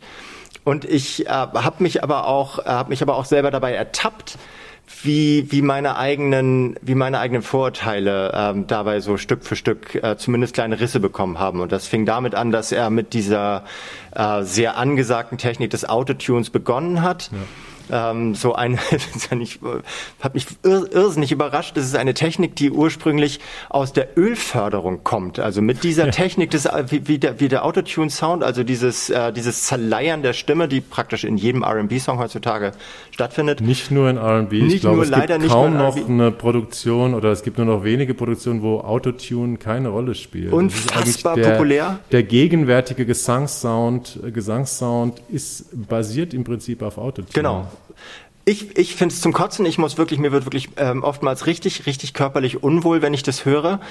Er allerdings, ähm, der Mark Ronson, ähm, hatte, glaube ich, eine ähnliche Sichtweise, als er damit, äh, als er, als er sich diesem Thema angenähert hat hat sich der, der Sache aber geöffnet mit einer unfassbaren Neugierde, ist, ist, der, ist hier auf den Grund gegangen, ist dabei auf diese, auf diese Technik gestoßen, dass damals äh, damit, also mit der, mit der Ursprungstechnik äh, äh, Flüssig, Flüssigenergie, Kraftstoffquellen in tiefer gelegenen Erdschichten sondiert werden konnten. Das ist letztlich der, dieses Ultraschallding oder dieses Schallfrequenzding, auf der auch Autotune ähm, beruht, hat dann den Erfinder ausfindig gemacht und hat mit dem darüber gesprochen, was das, wie das sein kann, dass daraus Musik geworden ist und sowas. Und ähm, begibt sich dann so ein bisschen auf die Suche danach, worin die Faszination ähm, äh, dieses, dieser Technik liegt. Also man und, muss vielleicht nochmal, Entschuldigung Jan, man muss vielleicht nochmal den Zwischenschritt gehen.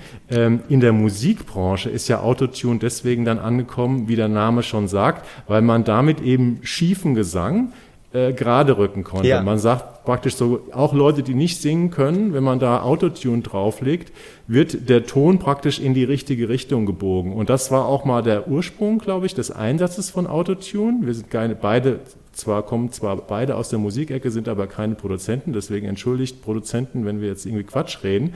Aber irgendwann wurde es eben populär, diese Technik so einzusetzen, dass diese dann so richtig in die richtige Richtung gebogen werden und das ist dann halt ein Stilmittel geworden. Ne? Genau, du kannst ohne singen zu können, kannst du singen, wird auch immer wieder ja. angesprochen, aber ich, ich, möchte jetzt auch nicht zu viel über diese erste Folge, weil das ist wirklich ein bisschen aufgebaut wie, ähm, wie so eine, wie, wie eine, es hat eine richtige Dramaturgie. Also er, es hat, es hat eine äh, These, Antithese, Synthese, es hat, es hat einen Anfang, eine Mitte und ein Ende. Es gibt quasi sowas wie ein Happy End, wenn man so will, weil sich Mark Ronson selber irgendwann darauf einlässt, seine eigene Musik mit Autotune zu bearbeiten. Und da gibt's so richtige Aha-Effekte, die auch ich als, als Zuschauer nachempfunden habe. Also ich habe das gesehen, wie sich dieser neugierige Musikproduzent, der eine ähnliche Ab, äh, Abneigung hatte wie ich, offenbar gegen Autotune, einlässt auf diese Technik und am Ende zur Synthese kommt, wenn man da was Vernünftiges draus machen möchte, wenn man das kreativ und originell macht, wenn man es nicht macht, nur weil es halt einfach jetzt alle machen oder weil es die eigene Stimme so ein bisschen gerade biegt, kann das ein tolles Tool sein. Und so geht er, ohne dass er gegen diese anderen äh, fünf Elemente, die technischen, äh, irgendwelche ähnlich gelagerten Vorurteile gehabt hätte, so geht er allen diesen, äh, diesen sechs technischen Equipment-Teilen auf, dem, auf den Grund und, äh, und versucht alle Aspekte zu verstehen und unterhält sich natürlich mit den absoluten super-duper Megastars, ja. die er wahrscheinlich nur anrufen muss und sagen muss, ey, Lady Gaga hat Zeit und dann geht er vorbei. Und ähm, diese, die, die, er schafft es aber trotzdem, dass es nicht so abgehoben Promi, äh, Promi-Crush-mäßig äh, wirkt, dass er da irgendwie mit den tollsten Musikstars der Welt zusammenhängt, sondern er hängt Sache, halt mit denen zusammen. Ne? Ja. Und, bitte? Mhm. Es geht immer um die Sache. Es, es geht, geht, nie um, um den Promi-Faktor. Also dieser Mark Ronson kennt wirklich Gott und die Welt. Der unterhält sich dann halt einfach mit den Beastie Boys über Sampling und man kennt sich. Oder in der Autotune-Folge sitzt er dann am Ende der Folge mit, äh, mit John Lennons äh, Sohn Sean Lennon zusammen und sie bearbeiten einen alten Song von seinem Vater und reden dann auch noch so ein bisschen darüber äh, mit Autotune. Also es gibt auch verrückte Ideen. Du hast es schon angesprochen. Am Ende der Folge versuchen sie immer einen Song mit dieser entsprechenden Technik zu bearbeiten, der vielleicht gar nicht so nahe liegt. Es sind aber auch nicht nur eigene Songs von Mark Ronson, sondern sind auch oft Songs von den Gästen. Mhm. Und ähm, ja, und bei im Laufe dieser Sendung wird aber auch trotzdem nicht nur über Technik geredet, sondern es wird auch man erfährt auch, wie diese Technik eben ja in der Geschichte der Popmusik eben so ja, eingesetzt wurde, wie sich das gewandelt hat. Und das ist eine, ist eine ganz spannende Reise, finde ich, wenn man da zuguckt. Ist der Hammer. Also ich habe die, ich hab die so eingesaugt und ich habe auch so als, als alter, als alter Rockmusik, Alternative-Fan, habe ich gerade die letzte Folge, in der es um den Gitarrenverzerrer geht, die habe ich quasi eingeatmet. Davon abgesehen, dass ich, wenn ich, wenn ich jemandem wie Dave Grohl über, äh, gegenüber sitzen würde, würde ich mich einnässen wahrscheinlich vor Respekt. Dass, dass er die alle so persönlich kennt, schafft natürlich auch so eine angenehme Distanzlosigkeit zu denen. Das heißt, er ja. redet mit denen auf Augenhöhe und dadurch, äh, dadurch ist auch überhaupt nicht dieser Starstruck-Moment, den halt Leute wie wir schnell mal haben und äh, kommen halt irgendwie äh, auf die Idee, dass wahrscheinlich der, der Gitarrenverzerrer dadurch entstanden ist, dass irgendwann mal eine Membran von der Box oder vom Verstärker kaputt gegangen ist und dann macht er mit mit Dave Grohl zusammen die Boxen in dessen Übungsraum kaputt und äh, spielt darüber äh, spielt darüber halt äh, Stücke von dem und das ist alles voller Liebe, also es ist voller Liebe ja. zur Musik, die ich teile mit ihm, mit Mark Ronson, mit den meisten Leuten, die das da machen. Und deswegen äh, durchströmt mich Liebe bei dieser, bei dieser Serie, was nun echt nicht oft passiert, glaube ich, bei einer Dokumentation. Und ich bin da, als ich, als ich sie geguckt habe und fertig war, habe ich ein warmes Gefühl im Bauch gehabt und hätte sie gleich nochmal gucken können, wenn ich dann nicht schon alles gewusst hätte. Ja, es steckt eine Menge drin. Man kann die, äh, es steckt auch eine Menge an Informationen drin. Ähm, und ich finde ja, dieser Typ, Mark Ronson, äh, ist ein sehr spezieller Typ. Also ist erstmal so ein sehr ja, in sich gekehrter Typ, der gleichzeitig irgendwie sehr gut aussieht. Also er könnte auch selbst irgendwie Filmstar sein, aber er hat irgendwie so eine ganz introvertierte, schluffige Art, äh, durch diese Sendung zu führen, so als wäre er eigentlich so ein Professor, dem man bei der Arbeit zuguckt. Der ist überhaupt kein Presenter, der irgendwie so kraftstrotzend in die Kamera blickt. Ich glaube, in dieser in dieser, mit Taylor Swift hat er, glaube ich, auch ein Album gemacht. Und ich habe mal diese Taylor Swift-Doku, ich glaube, die ist auf Netflix gesehen, da hängt er auch immer so schluffig im Hintergrund rum, wenn sie irgendwas aufnehmen. Und er ist irgendwie so ein Typ, der wirkt immer so, wenn eine Kamera dabei ist, als wäre eigentlich keine Kamera dabei. Und das ist ja auch irgendwie so eine eigene eine eigene Qualität, um so Authentizität herzustellen. Ne? Also, also ich würde, wenn, wenn der jetzt anruft, würde ich mit dem sofort eine Woche irgendwie nach Kanada an den See campen fahren und, ja. äh, und ein paar, weiß ich, ein paar Musikinstrumente mitnehmen und ein bisschen was zu kiffen und mit dem einfach eine richtig geile Zeit haben. Der ist so krass sympathisch. Und der hat, ich finde auch, ich finde auch, ohne ihn jetzt zu sehr feiern zu wollen, aber man muss, um es einzuordnen, er hat mit Amy Winehouse die Back to Black äh, produziert. Eines mhm. der, äh, ich glaube, das kann man fast schon objektiv so behaupten, eines der besten besten Alben der letzten 25 Jahre. Ja. Und äh, das alleine spricht für ihn, dass man wie mit welchen Leuten er zu tun hatte und trotzdem wirkt er ganz schön grounded und ganz schön ganz schön sympathisch und ganz schön nett und überhaupt nicht. Ich meine, er hat da auch eine Rolle gespielt. Vielleicht ist er, wenn die Kamera aus ist, sofort ein Riesenarschloch.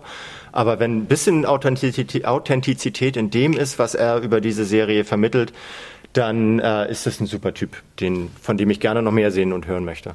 Ich fand übrigens, ähm, das wollte ich an der Stelle nochmal erwähnen, weil wir, ähm, weil die erste Folge ähm, sehr schön über Autotune erzählt und damit eigentlich über die ja, Macht der Stimme und äh, den Gesang so als wichtigsten, wichtigsten Bestandteil äh, von Popmusik, zumindest dem, was den Leuten äh, so als Hook als erstes ins Auge oder ins Ohr springt. Ähm, ich fand das eine ganz schöne Ergänzung, diese Mark Ronson-Doku zu der ebenfalls hochinteressanten Eröffnungsdoku zum Summer of Voices auf Arte. Die könnt ihr sicherlich noch in der Mediathek gucken. Es gibt ja dieses Jahr den Summer of Voices mit ganz vielen äh, Dokus, Musikdokus zum Phänomen der Stimme. Da gibt es auch wirklich gute Sachen dabei und da gibt es ähm, eine Eröffnungsdoku, die ist schon gelaufen Mitte Juli, glaube ich. Ähm, die heißt, glaube ich, Die magischen Stimmen des Pops, äh, des Pop.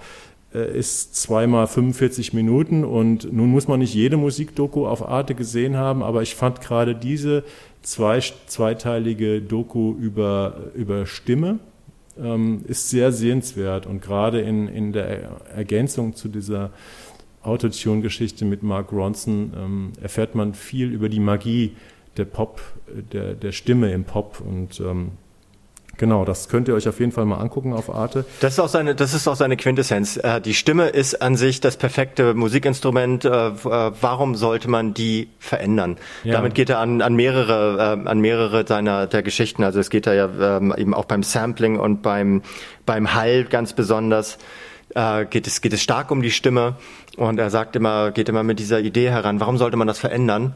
Darum. Also er, er sucht nach diesem Darum und manchmal findet er es, manchmal findet er es weniger, aber er ist immer auf der Suche und diese Suche ist ergebnisoffen und das macht es so spannend. Ist auf jeden Fall ähm, vom Ansatz her und auch in der um Durchführung ähm, einer der spannendsten Musikdokus, die ich in den letzten Jahren gesehen habe. Ich auch, absolut. Und ähm, das Rezept geht für mich ähm, voll auf und es ist nichts, was nur für Musiker oder Produzenten geeignet ist. Ja, und das eben in dieser Flut an Musikdokus, die es ja. gibt, die aber die oftmals auch Porträt Porträts sind im Grunde genommen. Also ich glaube, jeder Musiker mit mehr als einer goldenen Schallplatte hat mittlerweile ein Porträt bekommen auf, äh, auf den angesagten Streamingdiensten. Von daher, da, da herauszustechen, ist auch nicht ohne. Genau. Ja, möchtest du noch was über Mark Ronson sagen? Sonst? Nee, ich möchte dann jetzt direkt zu Nils Högel kommen. Genau, also wir ähm, haben jetzt noch ein Thema hier, ähm, nämlich das ist das Thema True Crime. Und ich äh, sage jetzt mal, bevor Jan gleich äh, eine interessante, aus seiner Sicht eine sehr interessante True Crime Serie vorstellt, ähm, dass ich ja immer so ein bisschen wie der Ochs vorm Berg steht, stehe, äh, wenn es um True Crime geht, weil äh, ich kenne, also wir wissen ja alle, True Crime ist eines der größten Geschäfte in den Medien, also gerade hier in dem, in dem Format, wo wir sind, Podcast, True Crime Podcasts sind ganz weit oben in den Charts. True Crime wird fürs Fernsehen produziert. Es ist ein Riesenboom und ich weiß immer gar nicht so genau, warum das so unglaublich viele Leute interessiert. Ähm, vielleicht ist das eine Diskussion, die wir ähm, führen können, wenn du äh, dein True Crime Format der Wahl vorgestellt hast, aber weiß ich gar nicht. Also ich bin mir ja. gar nicht so sicher, ob man vielleicht mal vorher kurz in die Diskussion äh, einsteigt, weil ich nämlich der Meinung bin, das hier ist ein sehr gelungenes True Crime Format, Schwarzer Schatten handelt von dem äh, von dem mittlerweile berüchtigten äh, Intensivkrankenpfleger Nils Högel, der zwischen jetzt weiß ich die Zahlen nicht ganz genau, aber ich glaube zwischen 2000 und 2005 ähm, eine schier unübersichtliche Zahl von Menschen umgebracht hat. Entschuldigung. Verurteilt so, worden ist er dann letztlich für den Mord an 85 Menschen. Das ja. ist eine, eine, eine unglaubliche Zahl. Ähm, und die, diese Dokumentation geht, ähm, Regie führt Steffen Hudemann und äh, Showrunnerin Liz Wies-Kerkstrauch. Diese äh, Dokumentation geht dieser Sache viermal 50 Minuten ähm, auf Sky äh, auf, dem, äh, auf den Grund seit gestern. Und, 5. Ähm, August, ja. Bitte? Seit 5. August. Seit 5. heute ist nicht der 6. Egal. Seit ja, äh, ich rede, ich, ich nenne immer Daten, Stimmt. weil die Leute ja hier nicht, äh, wir sind ja nicht im Live-Programm. Ja, das ist wahr. nee, seit 5. August, genau. Ähm, geht dem auf den Grund und findet heraus, dass es, äh, dass es müssen Hunderte gewesen sein, die er umgebracht hat. Das Prinzip dieses Intensivpflegers Nils Högel war, dass er offenbar eine sehr, sehr ausgeprägte Profilneurose hatte und ähm, Patienten äh, auf den Intensivstationen in Delmenhorst und Oldenburg, wo er gearbeitet hat, ähm, erst äh, durch, durch verschiedene Medikamente in einen kritischen Zustand gebracht hat und dann als Retter in der Not gekommen ist, um sie äh, wieder zu äh, wieder aus der kritischen Situation herauszuholen. Er war dann hatte dann auch einen Ruf an seinen Kliniken, dass er derjenige ist, der A immer da ist, wenn es brenzlig wird, aber B auch oftmals eingreift und diese Brenzlichkeit wieder löscht. Ähm, irgendwann ist es dann, irgendwann ist es rausgekommen und er ist mittlerweile auch verurteilt. Es gibt dann so eine so eine absurde Zahl, dass er, wenn wenn alle äh, Morde einzeln äh, abgeurteilt worden wären, wäre er 1275 Jahren Knast verurteilt worden. Das Besondere an dieser, an dieser Serie ist allerdings gar nicht so sehr, dass sie, äh, ist, sie, sie geht gar nicht so sehr diesem, äh, diesem Phänomen des Serienkillers auf dem, auf den Grund. Also sie, es ist keine, es ist keine, keine Analyse seiner Psyche. Sie versucht gar nicht zu ergründen, warum macht er das, sondern sie schaut sich eigentlich eher das System an, in dem so etwas stattfinden konnte und ent, enttarnt darin ein Krankenhaussystem, das so radikal auf Rendite und Effizienz gebürstet ist, dass es mittlerweile sogar, äh, sogar so, so unfassbare Taten wie die von Nils Högel ähm, zwar nicht duldet, aber äh, letztlich denkbar macht und ermöglicht. Und das ist die Geschichte, die hier erzählt wird. Natürlich mit Tausenden von Zeitzeugen, mit ähm, einer großen Zahl an Hinterbliebenen, die davon erzählen, wie ihre ihre eigene Verwandtschaft äh, Opfer von Nils Högel geworden ist, aber auch von Rechtsexperten und Experten, von äh, Menschen aus der Polizei. Von einem fand ich sehr, sehr bemerkenswert, von einem äh, Mann, der Karl H. Beine ist und Krankenhaussserienkiller äh, erforscht. Das ist ein Wissenschaftler und zwar seit 30 Jahren und dabei wird, äh, wird deutlich, es wird auch immer wieder so eingepoppt über kleine Grafiken, es gibt in aller Welt permanent und ständig Krankenhausserienmorde. Das scheint eine richtige, das scheint eine der, der Serienmorde zu sein, die ganz oben im Ranking der, der, der, der, der höchsten Death Polls hat. Und dieses System, das hinter diesem, äh, diesem Nils äh, Högel steht, ist sehr viel interessanter als Nils Högel selbst, weil der, ähm, da, man kann ja nicht in seinen Kopf reinkriechen. Aber ähm, insgesamt ist es, und da komme ich jetzt wieder zurück auf, die, auf das, was ich anfangs gesagt hatte, ich finde, das ist eine sehr schöne Ausnahme oder eine sehr interessante Ausnahme aus dem Allerlei der True Crime-Formate, die oftmals einfach möglichst krasse Verbrechen aus der Vergangenheit aufwärmen, entweder Cold Cases oder ähm, bereits abgeurteilte und ähm, einfach zeigen, wie krass die unsere Spezies ist und wie, wie, wie krass es zugehen kann unter Menschen. Und das hier geht ein bisschen tiefer, finde ich. Also es ist interessant. Ähm, ich fand die Serie, ich habe sie nicht komplett gesehen. Es sind ja, es ist ja eine Wahnsinnsspanne, die da äh, uns präsentiert wird mit äh, ja drei Stunden sind es wahrscheinlich, ne? Dann viermal 45 Minuten. Klar, es gibt sehr viele äh, Morde von Nils Högel. Allerdings äh, laufen die ja fast immer nach dem gleichen Schema ab und ähm, ich fand es fast so ein bisschen länglich. Ähm, also es gab einzelne Charaktere, die erzählen, wie zum Beispiel dieser Freund, bei dem er auch mal gewohnt hat, der, den fand ich irgendwie spannend, wie, was der erzählt hat. Aber ich habe dann irgendwie äh, irgendwo gemerkt, dass es mir teilweise fast ein bisschen zu redundant war. Also es ist sehr akribisch äh, aufgezeichnet, recherchiert, wie das abging, was man mitbekommen hat, wie das dann teilweise auch vertuscht wurde. Ähm, aber ich fand es ein bisschen länglich und ich habe dann irgendwie überlegt, ja, warum, was fehlt mir da? Und mir, mir fehlt tatsächlich so dieser Aspekt, was mich an True Crime interessiert, glaube ich, ist, dass man versucht, ähm, auch Täter zu verstehen oder auch die Beziehung zwischen Tätern und Opfern oder Täter und Freunden äh, von den Tätern, die eben nicht wussten, dass es Mörder sind, zu verstehen. Das kann man natürlich auf so eine ganz effekthascherische, ganz schlimme Art machen. Ähm, schlechtes True Crime, wo ich dann auch, wo sich mir die Zehennägel kräuseln. Aber ich hatte zum Beispiel mal eine, eine Doku, die war auch XXL-mäßig auch sehr, sehr lang die gibt's jetzt noch auf Join äh, besprochen, unter Verdacht, der Fall Madeleine McCann, kennen mhm. wir alle, das britische Mädchen, berühmteste, der berühmtesten Fälle der Welt. Ähm, da versucht, ich glaube, das ist eine dänische Doku, ähm, diesen Hauptverdächtigen Christian B. zu verstehen, in dem dieser ganze Lebensweg von diesem Mann über Stunden akribisch nachgezeichnet wird. Und das hat mich dann gekriegt und mich hat jetzt diese Nils Högel äh, True Crime Reportage äh, Doku nicht so gekriegt und dann das war glaube ich so da, darüber bin ich dann dazu gekommen dass mich glaube ich andere Dinge interessieren als diese dieses minutiöse äh, transparent machen von ähm, von Tatabläufen ja. Ähm, also ich stimme dir auf jeden Fall zu, dass es das, das hat seine Längen. Also das ist, wäre wahrscheinlich auch äh, mit einem Teil weniger ausgekommen, weil es sich äh, in Teilen wiederholt. Ich habe es aber, glaube ich, so wie ich es einordne, so zwischen zwei extreme Pole der, der True Crime, die mir jetzt aufgefallen sind in diesem Jahr verortet. Und das war zum einen ähm, die True Crime Serie Höllental ich weiß nicht, ob du die, die ob, nicht gesehen, ob nee. du die gesehen hast. Ähm, das war Fiction, ne? Die haben da Fiction draus gemacht. Nee, nee, das ist keine Ach, Fiction. Nee, nee. nee. Da Ach, ging, Quatsch, das war da ging es um die Mordfall Peggy Franken, ne? im Thüringer Wald. Ja, die nee. ver verschwunden ist und dann irgendwann aufgetaucht. Nein, die habe ich doch gesehen. Ja. Die war sehr gut, fand ich. Ja. Und das war von Marie Wilke, äh, von, von Marie Wilke. Ich weiß jetzt gerade gar nicht ganz genau, wo die lief, aber das war auch ein Streamingdienst, glaube ich. Ähm, Im März lief die. War das nicht im ZDF sogar? Was? Ich weiß, ich weiß gerade nicht ganz genau. Leute, schaut nochmal nach, wo Höllental ja. lief. Aber es ist eine sehr gute Genau, die Rechercheaufgabe für alle Menschen, die zuhören. Ähm, wo lief eigentlich Höllental? Und das ist, äh, da wurde, wurde dieses, dieses Genre Real Crime mit einer unglaublichen Liebe zur Ästhetisierung aufgearbeitet. Das heißt, da fahren ständig Kameras ähm, mit, mit sehr interessanter Musik äh, begleitet durch diesen Thüringer Wald und, äh, und schaffen eine Atmosphäre. Hm? glaube ich. Der Fall ist in, im Fränkischen oder, oder nee, im Niederbayerischen, glaube ich. Also Grenze zu Thüringen, ja. wenn ich das richtig in Erinnerung mhm. habe. Oder vielleicht heißt es auch nur Thüringer Wald und ist egal.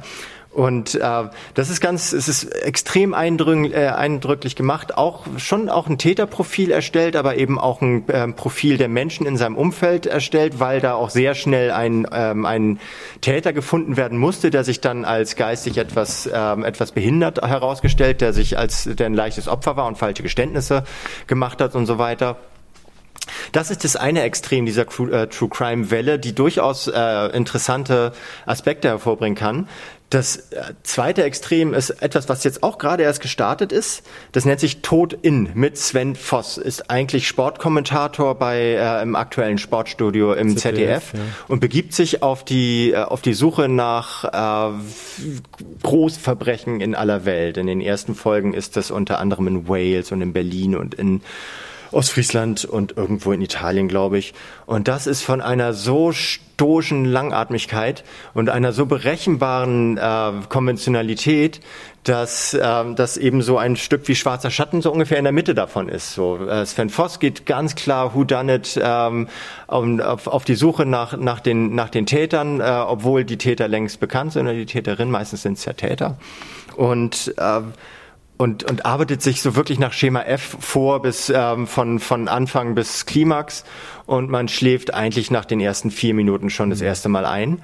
Ähm, Höllental ist richtig gutes Dokumentarfilmkino fürs Fernsehen und dazwischen verortet sich halt ähm, so ein Format wie Schwarzer Schatten, das einfach all, all, dadurch schon so so, äh, so so beeindruckend wird, dass dieser Fall so monströs ist äh, von diesem Nils Högel, aber eben auch darüber hinaus ähm, nicht einfach nur diese schiere Opferzahl nimmt und daraus Effekthascherei ähm, generiert, sondern sich anschaut, was steht für ein System dahinter. Und da habe ich wiederum große Erkenntnisse über das Krankenhaussystem in Deutschland gewonnen. Und wenn ich aus einer Dokumentation Dokumentation, die mich inhaltlich einigermaßen fesselt, auch noch, äh, auch noch verwertbare Erkenntnisse sammle, dann hat Fernsehen für mich vieles richtig gemacht. Ja, ähm, ich habe auch gerade gedacht, als wir als du Höllental nochmal, das hatte ich schon völlig vergessen, äh, aufgebracht hast, was an solchen Fällen natürlich auch noch besonders ist, ist äh, der Täter, die Täterin, der, der, Fall ist seit 20 Jahren ungeklärt. Ne? Das ist, hat natürlich auch noch ja. so einen gewissen Kitzel, der so einen Schauder äh, einem äh, über den Rücken laufen lässt. Ähm, das finde ich jetzt auch nochmal, das würde mich auch nochmal da reinziehen. Und wir haben noch eine Art von True Crime, ähm, worüber wir sogar hier im Podcast schon mal äh, gesprochen haben, noch ausgelassen, nämlich die, die, mich auch gekriegt hat. Das war The Investigation, der Mord an Kim Wall. Das mhm. war zwar einerseits Fiction, aber da wurde ja dieser Mord an Kim Wall, diese Geschichte mit dem U-Boot in Kopenhagen, ähm, ja praktisch dem realen Fall komplett nachgebaut. Das heißt auch True Crime Fiction dann, glaube ich, ne? Oder hat das gar keine Klammer? Kann sein, da gibt's wahrscheinlich auch Begriffe, aber das würde ich fast auch, das ist, war eigentlich eine Krimiserie, eine Miniserie, die aber so eng am True Crime Genre war, weil wirklich dieser Fall bis ins kleinste Detail aufgedröselt wurde und ähm, klar, wen es interessiert, äh, ist auch sehr empfehlenswert, kann sich ja diese Podcast-Folge, ich glaube, es war im Februar oder März, nochmal anhören oder diese Passage. Aber ähm, das hat mich auch gekriegt über so bestimmte ähm, bestimmte Art, wie es gemacht war.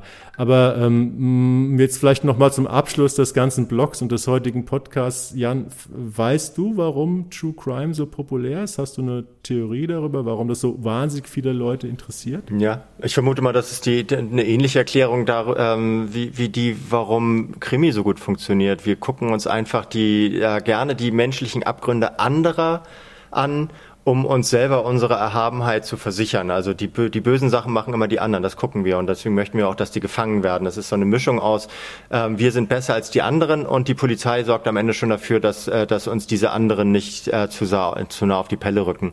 Und das hat jetzt äh, diese, diese, ich glaube, der, der Sog ist dadurch gekommen, dass das Podcasts so beliebt geworden sind und man das so in sich reinlaufen lassen kann, diese ganzen Krimi. Also ich habe jetzt keine, ich habe keine, keine äh, soziokulturell wissenschaftlich abgeschlossene Erklärung dafür, warum True Crime so, äh, ja, so populär die ist. bestimmt schon längst Doktorarbeiten und alles mögliche. Ja, äh, ja. wahrscheinlich irrsinnig, also auf allen Ebenen.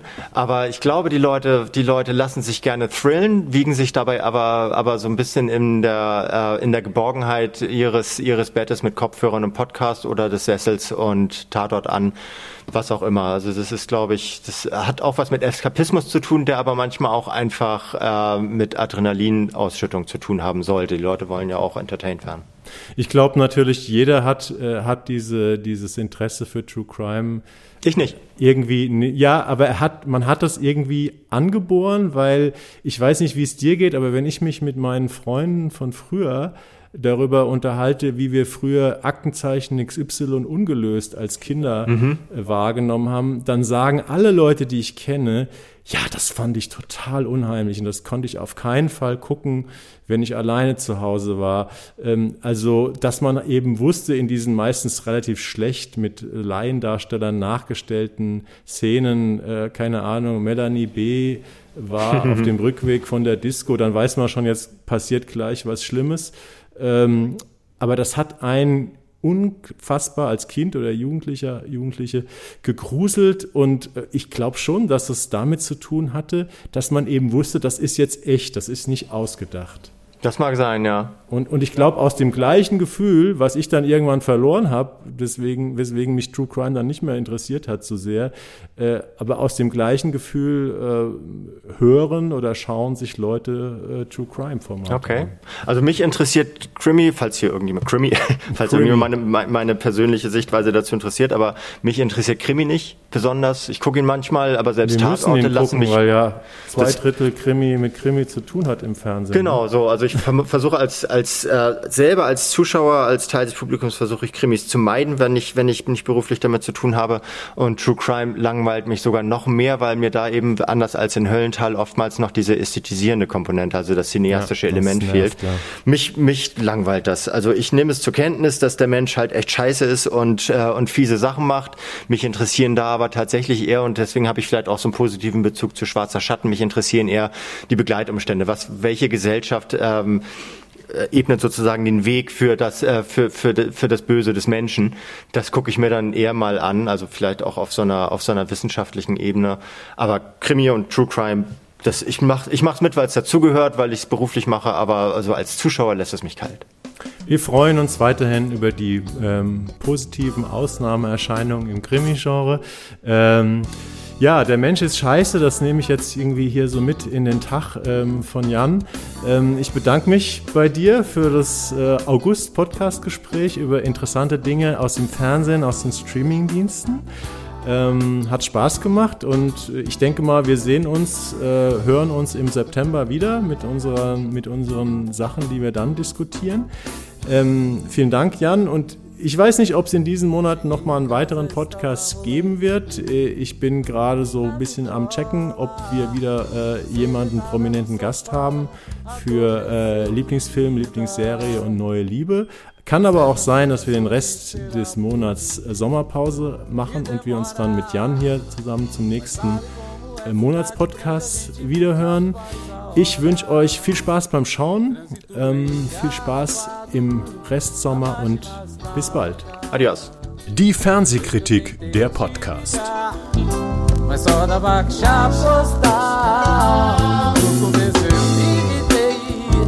A razão me fez me levar. O consolo era a certeza de te ver quando chegar. Adoro te olhar agora.